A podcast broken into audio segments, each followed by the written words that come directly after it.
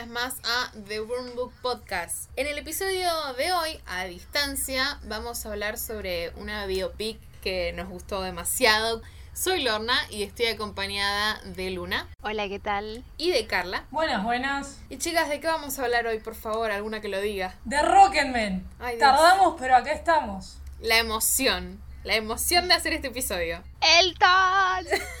No, en cualquier momento saco la vinchita tipo el fan de Wanda. Same, en esta. Lorna decía recién, no cualquiera biopic es una biopic fantástica, pero no porque nos haya parecido fantástica, sino porque incorpora Porque elementos bastante flasheros. Sí, además que lo es. Sí, sí. Claro, mete esta cosa de la fantasía con la realidad, que también es un poco lo que vivió Elton John, que está bien, sabemos que es una peli del 2019, pero la estamos hablando ahora porque nada, somos esto y es Elton John y lo podemos hablar en cualquier momento que se nos cante. Sí, íconos eternos, si los hay. Dios mío. Mal, y bueno, justamente lo que aclarás de que no es una película para menores de 13 años. Sí. Es por lo que se tardó tanto que llegara a pantalla, ¿no? Porque Elton en un momento tuvo la oferta de. Va, ofertó su guion a Disney y.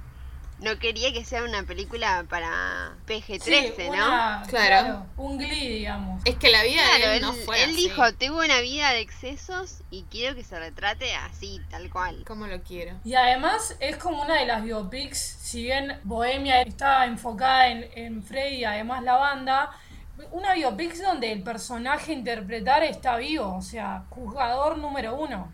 Claro, No juzgador se y puede hacer cualquier cosa. Sí. Claro. ¿Querés contar un poco cómo, tipo, de qué va la peli? La peli está narrada desde el mismo punto de vista del- de Elton, pero Elton no está en una posición, digamos, convencional, sino que mira su vida desde sus días en rehabilitación, lo cual le da como una mirada súper cruda y realista a cómo él se ve a sí mismo y las valoraciones que va haciendo de, de las cosas que fue afrontando, ¿no? Claro. Y cada momento que él va recorriendo en esta sesión de terapia está acompañado de distintas canciones, pero que no están como elegidas en un orden cronológico. Por ejemplo, la película arranca con I Want Love, pero digamos no se corresponde con ese momento de cuando fue creada, sino que están elegidas en la lógica de que la canción tenga como un paralelismo con el momento que se está narrando, ¿no? Como un apoyo. Claro, y lo que está bueno de que no esté narrada cronológicamente es que parece como le da más verosimilitud al hecho de que él está contándolo, ¿no? Claro. Que capaz Claro. que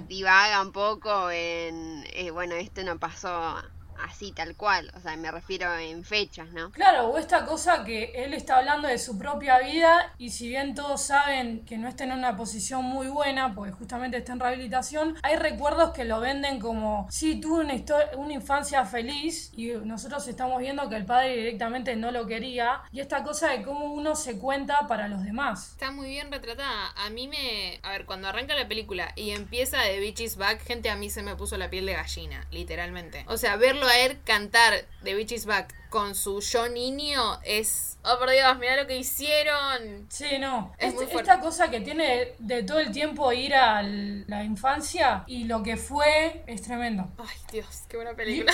Otra cosa es que su director Dexter Fletcher, en esta cosa de la cronología y la elección de las canciones, decía que la intención de llevar a la pantalla la vida de Elton no era una cosa biográfica, sino de la memoria. Y en la memoria hay emociones. Por esto de, por ejemplo, él toca en el trovador, pero no te vamos a mostrar cómo literalmente cómo pasó en la realidad, sino poder de esos recuerdos sacar la, la vivencia para mostrarlo de forma creativa y recurrir a esa cosa emotiva. Claro. Una linealidad de que no, no atrapa. Mencionaste justo a Dexter Fletcher, que lo tenemos de la producción de Bohemian Rhapsody y de Volando Alto, que fue la primera vez que trabajó con Taron Egerton. Y acá les tiro un dato sobre Dexter, que también es actor. Tire el Dispare, datazo. Y estuvo en el reparto de Stardust. Fue uno de los piratas de Stardust, la adaptación del libro de Gaiman. Que. es- Ah, no, no, no, no. esperen porque está todo conectado, no, no les puedo explicar esto. La dirección de Stardust es de Matthew Vaughn, que, surprise bitch, es el productor de Kingsman 1 y 2 y también es No. uno de los productores de Rocketman. Y siguiendo, la, y siguiendo en la locura. No, no, tremendo. Dios. Y siguiendo en la locura de apuntes y conexiones, como decía Lorna Kingsman, En Kingsman 2 tenemos el encuentro entre Taron y Elton. Dios mío. O sea, Ay, está todo tan bien hecho. El universo. Ro- Rocketman tenía que pasar de esta forma sin lugar a dudas. Porque tuvieron Y varias que Taron-. Sí. Sí, Taron es una de las opciones que, tipo, más viejas. Al principio, eh, Elton quería a Justin Timberlake para que Sí. lo interpretara, porque Justin hizo de Elton en un video de, de Elton. Sí. This Train Don't Stop There Anymore se llama. Y después la segunda opción fue Tom Hardy. Chan. Que creo Que que, de se hecho- separó, ¿no? ¿Cómo- ¿Qué fue lo que pasó ahí? Esa parte nunca la tengo clara. Claro, de hecho él, él eh, ya habían como anunciado que iba a empezar a grabar y después, tipo, por conflictos de agenda dejó el proyecto. ¿Y saben a quién más le ofrecieron el papel? Conflictos de agenda, traducción Peaky Blinders. ¿A quién más? A Daniel Radcliffe y James McAvoy. Señora. Faltaba un Hugh Jackman que está metido en todo lo musical y listo, ¿viste? Ay, no, claro, no, y, me y muero. un dato no menor, como dijeron que Taron estuvo en Kingsman con Elton, es que Taron hizo la película Sing, en donde canta un tema de Elton. Es verdad, canta I'm Still No, Standing. Es verdad. Hace un, un cover. Sí. La conexión. To- todo. Está todo ahí. ¿Se dan cuenta? Estaban destinados. ¿Qué quieren que Cualquier- relación padre e hijo que tienen, ¿eh? Por favor. No, aparte, tipo, en estas conexiones, el que hace de Taupin es Jamie Bell, que lo tenemos de Billy Elliot y de Jumper. Nunca voy a superar Jumper, gente, perdón. Y de los cuatro fantásticos. Y de los cuatro fantásticos.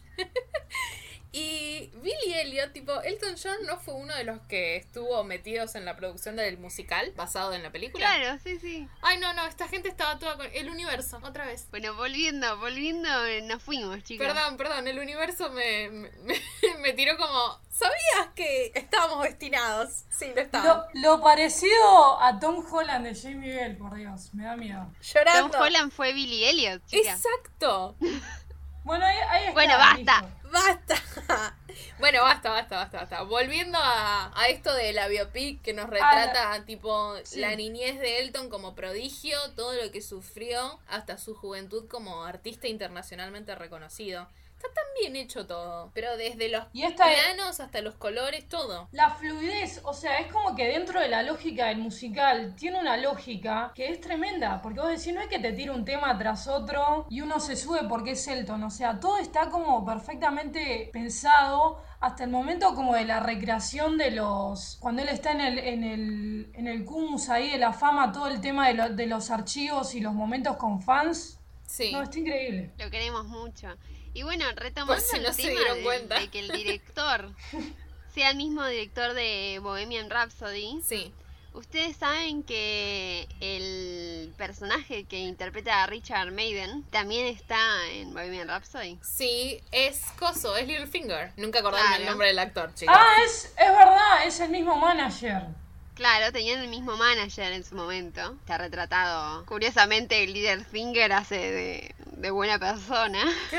Spoilers. Ponele. Bueno, y estábamos diciendo el tema de que la peli arranca con la infancia de Sí. Elton, y acá es como que comenzamos a ver como esta lógica, no sé si de fantasía, pero de otro enfoque musical, que es cuando toda la, la familia, la madre, la, la abuela y el padre están detenidos en el momento de I Want Love, es como que cada uno está tiene no su solo, pero como que el tiempo se detiene y, ninguno se da cuenta que, digamos, el otro está cantando y es como el momento de catarsis de cada personaje. Claro, que de hecho cada uno le pone una partecita a la letra que creo que cambian el I want love también everything, una cosa así, por la canción original dice que quieren un amor que no signifique nada. Es como que cada uno desde sus vivencias reclama distintas cosas también. Claro, Sí, que después no, no quiero adelantarme mucho por esta cosa de lo que no significa nada, que es, digamos, como el, el vaticinio de desgracia que le da la madre a Elton cuando él le dice que es gay. O sea, estás destinado a que te amen mal, porque también la madre arrastra la relación con el padre, ¿no? Que lo intenta atar con este hijo, pero no había vínculo, digamos. ahora, ese complejo de Edipo que se maneja, por favor. Pero además la crudeza, o sea, el momento cuando vaya como Elton, porque tenemos que decir que, que Elton es- hace este cambio de nombre como para consolidarse artista. Sí. Y este niño Reggie va crecido y ya catapultado en la fama como Elton. Y el padre le pide un autógrafo, pero le dice: No, no, no es para mí, es para un amigo. Y esa mirada de, de dar un- de carga, de contención, de decir: Ya somos grandes y te seguís. Sos un hijo de puta igual y yo intento ceder, pero no hay forma. Con esta familia que él tenía una segunda familia, Claro. y él siente que le da más amor. No, él siente, no, le está dando más amor a la, Bueno, a la otra sí, familia. Sí, por claro, pero es como que haga lo que haga, no hay forma de. Claro, no, no puede No, evitar pero hacer la comparación. claro, lo notás que va en busca de una validación que no necesita. Y va en busca de esa validación, le lleva el reloj. Y tenemos el paralelismo a escenas que vimos al principio. De ponerle que Elton le saca los discos discos. en su momento Sí. y el padre lo reta y acá lo vemos como que el chico se maneja con los discos libremente, que los abraza. Sí. Ay, sí, no, no, que ahí se te viene a la mente la, la escena en la que le, le dice cuándo me vas a abrazar. No, la cantidad de veces que se me partió el alma con esta película. Por eso también es como tan como cruda cuando volvés al tiempo presente, que es el Elton ya en rehabilitación relatando, y todos estos fantasmas a los que básicamente en su mente son como los, los receptores, ¿no? Porque se encuentra con este niño que de alguna forma tenía que reconciliarse con su Elton joven, que el nene también hacia el final le dice, bueno, y a mí cuando me vas a abrazar, y es como asumir todo ese pasado de mierda. Claro. Bueno, hay algo que se llama, que es una terapia alternativa que se llama respiración consciente. Momento Lorna.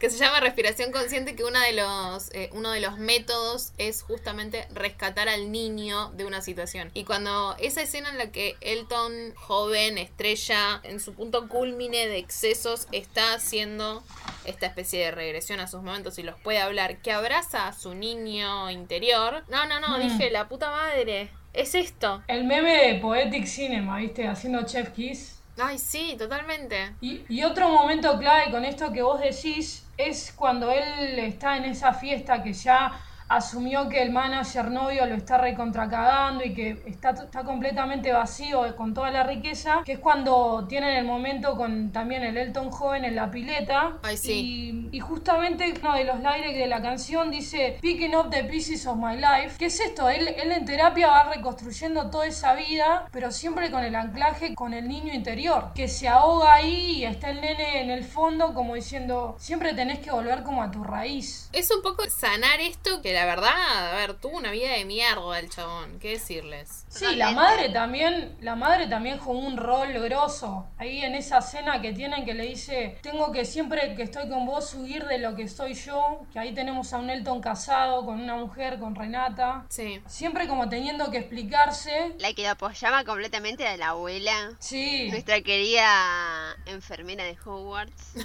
sí, porque británicos. De hecho, Elton le dedica el, en la vida real, no se ve en la película, le dedica el premio cuando gana por Can You Feel the Love Tonight, se lo dedica a ella, que había sido como una semana o dos semanas antes del premio. Bueno, mención especial al soundtrack de, de Coso del Rey León. Yo tengo una anécdota Eh. si la quieren escuchar. Obvio que la Ese queremos y el de. Tarzán son claves. Sigue, sí. Bueno, se me va a caer el documento un segundo. No hay problema. Pero mm, yo veía las películas en VHS. Sí. Y sí, porque Y- Gati Video nos crió. Y en un momento, yo, la chica, y no sabía limpiar el cabezal cuando se ensuciaba. Entonces estaba viendo el Rey y mi tía me dice, no, mira, tenés que esperar a que termine toda la película. Y recién ahí pones otra. Bueno, y terminé de ver El Rey León, que era una cosa. Yo tenía un montón de películas, pero veía tres: El Rey León, Aladín y La Sirenita. Era tipo un, un loop infinito. Bueno, y terminó, terminó, pasan los créditos, que esto que el otro. Y yo dije, bueno, acá termina. Y aparece un chabón vestido de blanco, tipo como pegado, holográfico, en partes del Rey León, cantando la canción del Rey León, pero no estaba en mi idioma. Sea, imagínense lo que fue para mi mente en ese momento, tipo, ¿qué está pasando? Claro. Mo- Y la momento a mi tía, le llamo a mi tía y le digo, che, se rompió el cassette, o sea, no, no, no sé qué está pasando. Y me dice, no, no, es Elton John, canta, eh, es un cantante, hace los temas en inglés, tipo, me dio toda una explicación. Y a la noche cuando mi mamá llegó, tipo, mamá, no sabes lo que pasó con el cassette. Y después mi vieja me dice, bueno, yo tengo unos temas, tipo, y me hizo escuchar, ¿viste? Y me sacó así dos temas así tan fáciles. Hay canciones en inglés y hay chabones que le gustan a otros chabones. Así, tipo, pim pam pum, todo se solucionó, fin. Claro. Y esa fue mi anécdota con Elton John, chicos. Una madre así. Claro, me, tiró tipo, yo me acuerdo que le dije algo así como tipo, le dedica las canciones a la novia y mi vieja me dijo, no, me parece que a él le dedica canciones a, a otros chicos. Y yo tipo, ah bueno, ok. Luna en tu momento de ingenuidad pensando, they seem to be really good friends. No, no, no, me lo dijo tipo pareja. Y yo tipo, bueno, ok. Cla- Claro. Ahora puedo cambiar el HS, como que no le di mucha importancia. Fue como, bueno, pasa. No, obvio, pero a ver, si nos vamos a meter en eso, nosotros nos criamos con las chicas superpoderosas. Y teníamos a, al personaje de él que era un transexual, un travesti. Y sin irnos más lejos, tipo, yo escuchaba Tatú, chicas. Bueno, sí. Mm. Same. En la, en la Sí. Rusia que te censura todo hasta el día de hoy. De hecho, bueno, Elton se quejó de que Rusia canceló, sacó las escenas de Rocketman. Sí. O sea, esas escenas. ¿Cuál es escena?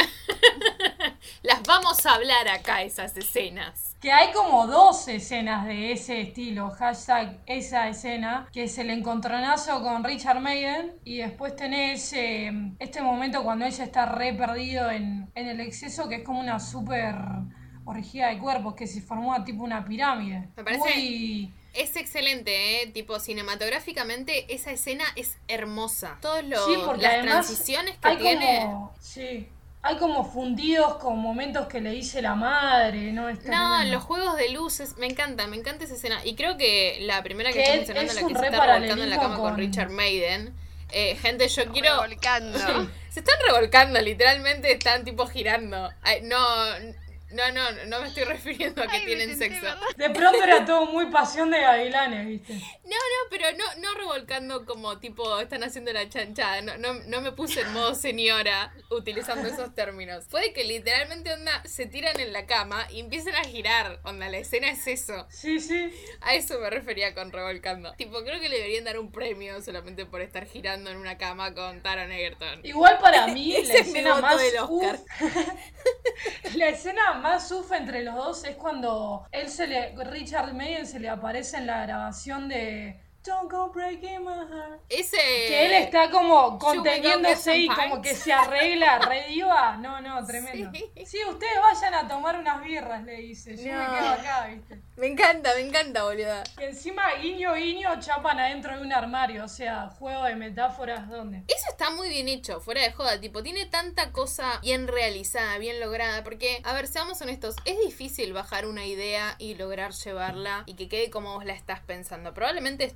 fue intencional que sea dentro de un armario, haciendo una Sí, yo me alegoría. reimagino a Elton diciendo, tipo, bueno, quiero un armario acá adentro, porque van a chapar ahí.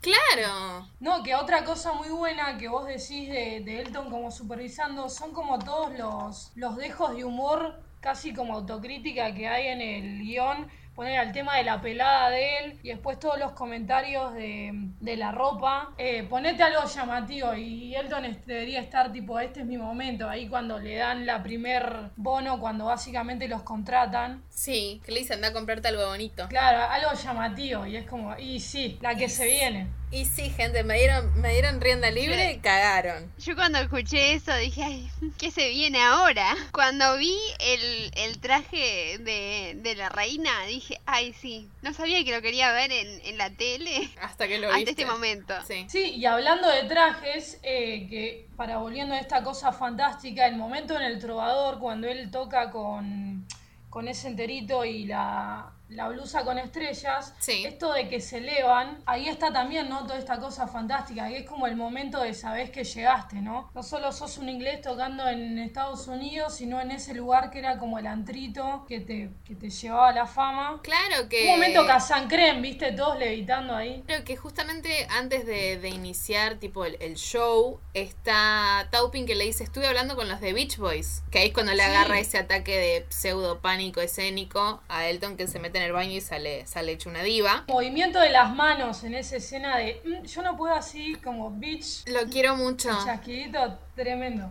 La verdad no porque sé. había como sí. todo un respeto no de esta cosa de todos sabemos que, que Elton era homosexual y demás pero a la hora de como interpretar eso sin caer en no sé me pongo un vestido que en un vestido, ponele, hay como todo un respeto en los gestos y demás. Está súper bien logrado. Que sin, no sé, estar todo el tiempo diciendo, eh, me chapé a Richard Mayen, como que te das cuenta de toda esta construcción, ¿no? Claro, está muy bien retratada, está muy bien estudiado. Tiene muy buen laburo en esto de cómo estudiaron a Elton John, cómo Elton John apoyó a Taron Egerton al momento de interpretarlo.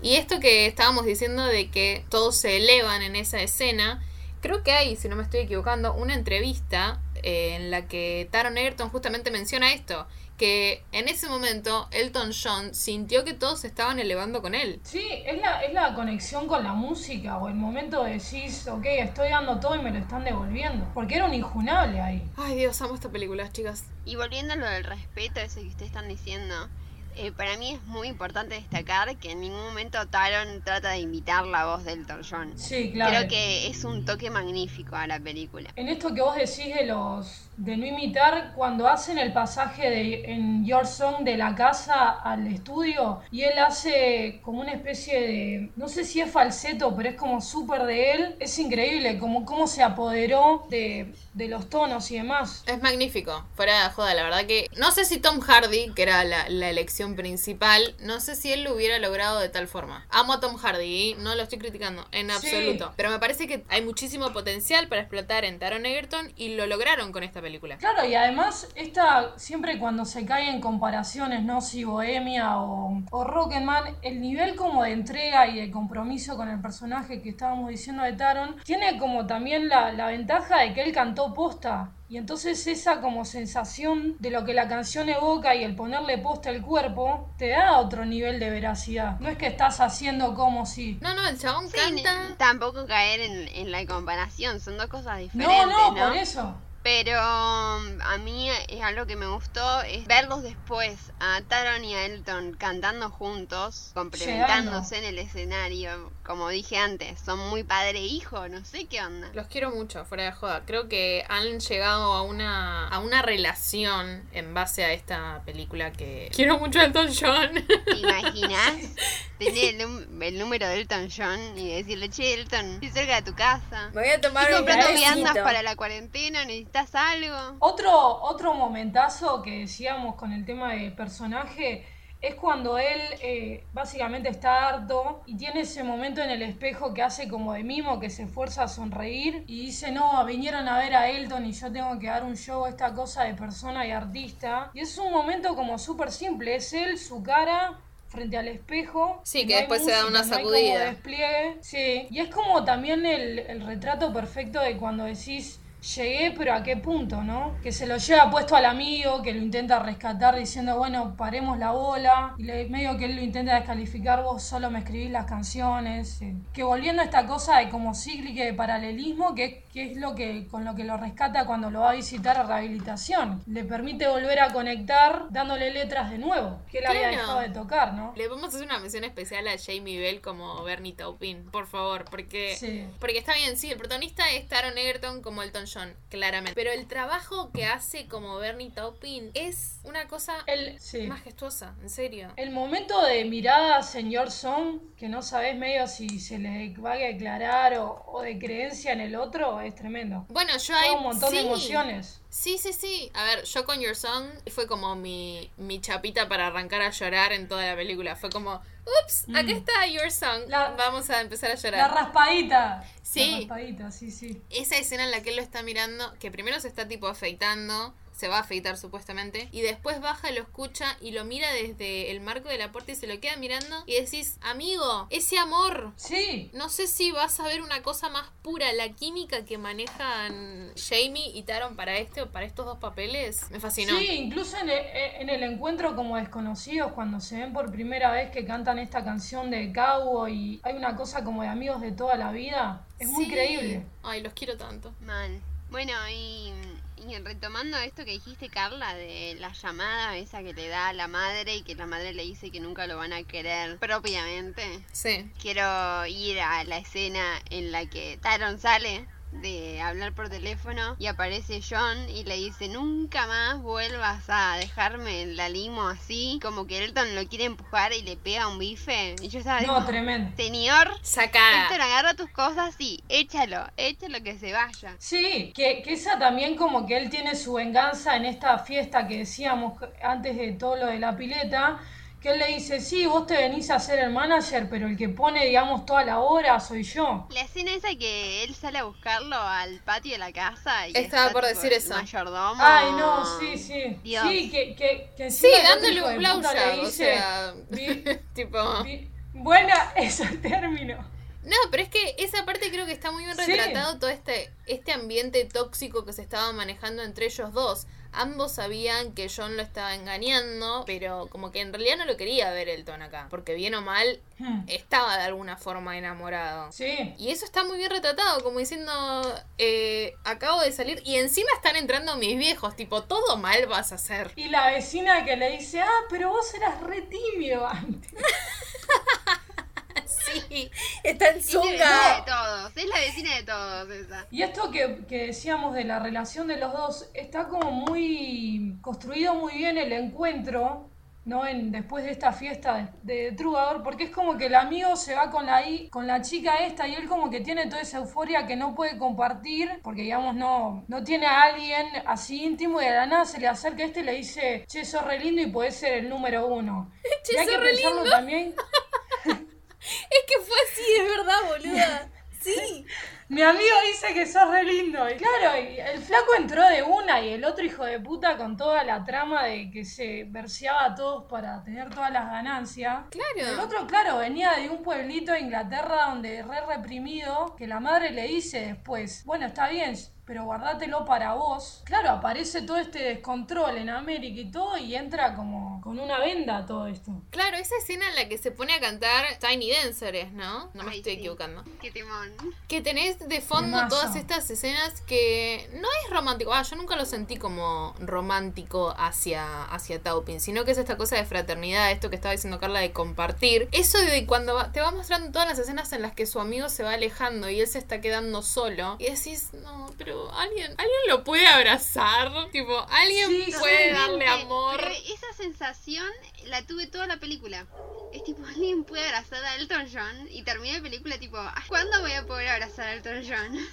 Bueno, el acto desesperado de casarse con esta chica Renata, de manotazo dado que, que después vuelve en terapia de ah, y te casaste y fuiste feliz, no, porque era gay, de, de rodearse de lo que fuera como para tener un vínculo real también. Bueno, eso que acabas de decir es un chiste que mete ahí Elton John. Che, pero ¿fuiste feliz? "Eh, no, honey, I'm gay. Ese es chabón. Mm, Meter el humor en esos momentos es como clave. sí, sí, sí, es lo que volvíamos a, a la presencia de Elton y como autocrítica y, y autoparodia, o, o no volver todo tan... poder como hacer catarsis a través de ese humor, ¿no? Claro. A mí me gustó mucho al principio de la película cuando va al colegio y está la mina tocando el piano. Eh, Ay, sí. Y le Vos dice, bueno, toca algo, le dice. Y el chabón empieza a tocar lo mismo que estaba tocando ella. Sí. Y, y frena y la mina le dice, ¿por qué frenaste? No te dije que frenaras. Y le dice, no, porque es lo que escuché. Y yo estaba tipo, Ah, para Dios. ¡qué prodigio! Bueno, en base a eso, cuando se presenta con Rey, que le dice, bueno, dale, toca algo, no toques tal canción, que cambia en ese momento, hace una ahí y le dice, ah, bueno, ¿y cómo se llama esta? No, la acabo de inventar y te quedas como, ¿qué? Tipo, No, no, sí. amigo, ese reconocimiento internacional te lo mereces. Sí, y otra, otra cosa es el tema de que no hay una... pues Ponele, uno puede decir, no tengo como acercamiento a toda la obra del Don John, pero podés investigarte y es un tema tras otro. No es que ponele, lo reducís no, al Rocketman, por así decirlo. Sí, Y el cierre perfecto con, acá volviendo ¿no? al uso inteligente de las canciones, sí. El, el cierre perfecto con I'm Still Standing. O sea, hablame de metáfora, poesía, es como Todo, todo. la perfección. Aparte, volví de la mejor Still forma. Standing igual, eh. Aparte ese No, cambio de, de traje, de que estaba, me encanta eso, aparte de la mención honorífica a todos los trajes que se manejan en la película, ese cambio de cuando arranca la, la terapia que está con el traje, de la presentación que iba a hacer, que después se pone una bata, que después se pone Sí. una yoguineta y que después Sí. se pone este traje... Casi medio Mary Poppins. Claro, todo esto de que también nos cuenta cuánto El tiempo pantalón cagado. cuánto tiempo estuvo hablando, ¿no? Cuánto tiempo le llevó poder largarlo, que es justamente toda la película. Pero es esto de que estábamos diciendo de que él logra hacer esta catarsis en la terapia y en la rehabilitación. Sí, incluso todo ese encuentro con, con lo que aparecen todas las personas que, que vemos que tuvieron contacto con él o influencia, el manager, la madre, el padre, el amigo, y todos se reúnen como parte de este cierre también. Eso de poder sanarlo y que aparezcan todos los demonios. Y al final que tengamos un final feliz. Claro, no puede ser que esté tan bien hecha, que lo hayan logrado tan bien. Es una obra de arte, posta. Una de las escenas que también me gustó mucho y la quiero destacar Sí. es esta escena que está él tocando el piano y la cámara como que gira rápido. Sí. Que va cambiando el traje. Claro, y que la cámara lo toma con diferentes eh, trajes cantando eh, y pasa rápido. Y hay momentos en los que lo veía Elton, chicas. Same, estaba por decirte Sí. eso. No sé si no fueron footage originales ahí. Eso tendría que. Vamos a llamar a. Vamos a llamarlo Que a Elton. Está chequeado.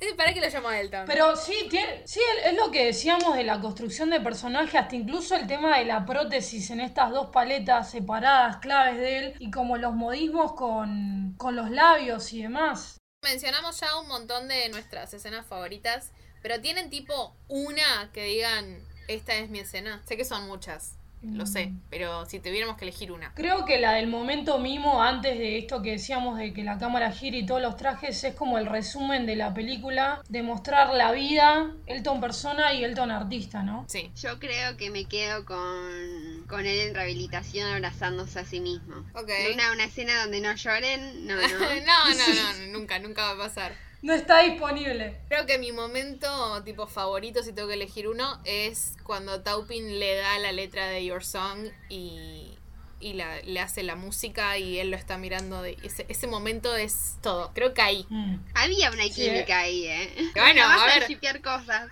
Saliendo de pantalla, déjame shipear lo que quiera. ¿Dónde están los papeles para firmar este ship nuevo? Sí, ¿qué hubiera pasado si esa letra era de Elton para vos, no? O sea, amigo, date cuenta. Creo que ta- también representa, a ver, es una de mis canciones favoritas de él, pero creo que representa muy bien esto de, che, mira, estamos re en la lona, no tenemos nada, pero mi regalo para vos es esto y decís, ay, ¿por Pero nos qué? tenemos el uno al otro. Los quiero tanto, llorando, Qué llorando. timazo. Por favor. No, sí. Encima el, el primer manager diciendo es lo mejor que escuché después de Let It Be y son esas melodías que vos decís nivel letra y arreglos, no es como lo complejo, pero es como, no sé, el na na na de Hey Jude. Claro. que te traspasa y... ¿Qué decir? A mí algo que me molestó un poco es que no estuviera Sacrifice en el soundtrack. Sí. ¿Cómo no me ponen Sacrifice? Era tipo, aparte era avanzaba la película y era como, bueno, y acá la podías haber puesto.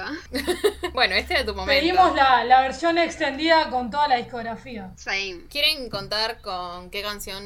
Bueno, Luna ya nos dijo que fue con El Rey León. Sí, yo no estoy segura con cuál fue, pero sí, puede ser con esa o... em, ¿No hay un cover de McFly de Pinball Wizard? Sí. Bueno, creo que fue algo por ahí. O sea, era como ponerle la cara de que estos temas eran de Elton, pero... Ah, mira. McFly Está. un nexo en nuestra vida, Science Ever. Sí, sí, sí. Creo que a, a mí fue con, justo Luna la estaba mencionando, fue con Sacrifice. Tipo, no tengo recuerdos de la, la situación, pero tengo recuerdos de la canción. Que, yo me acuerdo después- que cuando terminé, cuando mi mamá me, me hizo escuchar, el primer tema que me hizo escuchar fue Rocketman. Y fue como, ¿qué es esta cosa increíble que estoy escuchando? Es que no tiene una sola canción. La que parte digas- esa, que la primera parte que dice I am a Rocketman, o sea, que viene con un ritmo y como que pega a otro. Sí. ¡Guau!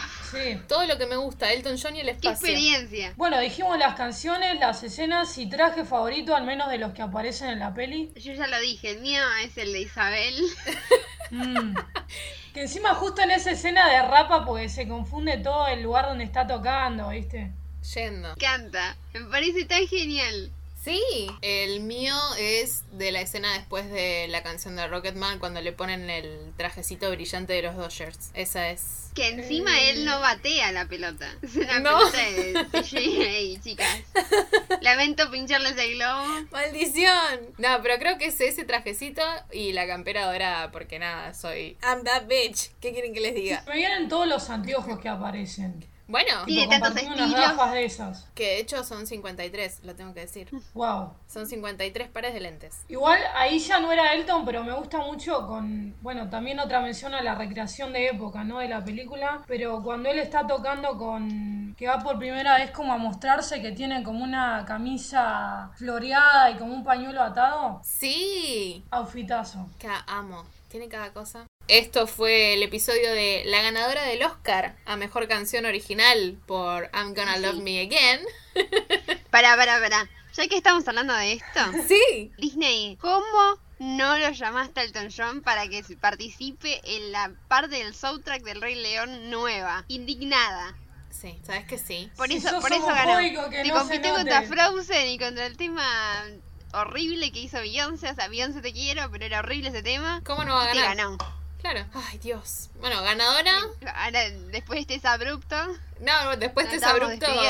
Te digo que también fue ganadora al Globo de Oro, porque tipo era el cierre, como mejor actor en musical o comedia, Taron Egerton, y no me lo pusieron como Oscar, gente. Quedan ustedes. Viene la injusticia, bueno, igual Timothy había entrado, pero en injusticias creo que viene Timothy y Taron. Llorando por siempre. creo que, creo que ya nos pusimos muy exaltadas. Así que podés decir las redes, Lorna. Gracias. Nos pueden encontrar en Twitter como arroba TheBurnBookPod y en Instagram como arroba TheBurn.bookpodcast. Esto fue el episodio de Rocketman. Nos vemos en la próxima.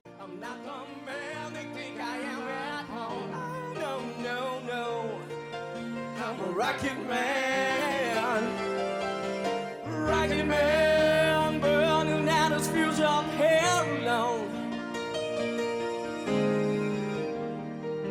I think it's gonna be a